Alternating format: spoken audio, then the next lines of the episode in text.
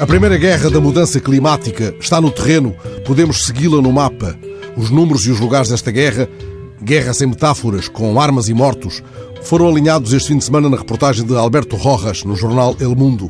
O texto de Rojas é ilustrado com uma imagem captada no Sudão do Sul por Goran Tomasevich, da Reuters. Na imagem, o pastor Dinka protege a sua manada armado com metralhadora AK-47. Os Dinkas são o maior grupo étnico do Sudão do Sul desde tempos remotos. Eles conduzem o gado ao longo dos cursos d'água na estação seca. Não são os únicos africanos envolvidos em conflitos armados na disputa por um ponto de água.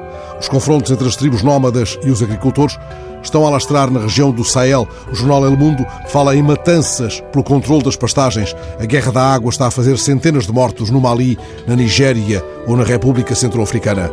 Só na Nigéria, os confrontos entre pastores e agricultores provocaram mais de 3.500 mortos desde 2016. Se nos dermos ao trabalho de confirmar na internet a catastrófica diminuição da superfície do Lago Chad, perceberemos a dimensão da tragédia. O lago, que foi um imenso mar no coração da África, está a ser devorado pelo deserto. A grande fonte dos rebanhos e das manadas do Sahel perdeu 90% da superfície nas últimas quatro décadas. 40 milhões de pessoas nos Camarões, no Chad, na Nigéria, no Níger, vivem da pesca e da agricultura, são dependentes das águas do lago que se evapora devido às altas temperaturas dos estios africanos. Os especialistas inquiridos pelo repórter do El Mundo não duvidam de que a agudização dos confrontos entre os povos nómadas e sedentários se deve, antes de mais, às mudanças climáticas e à crescente desertificação.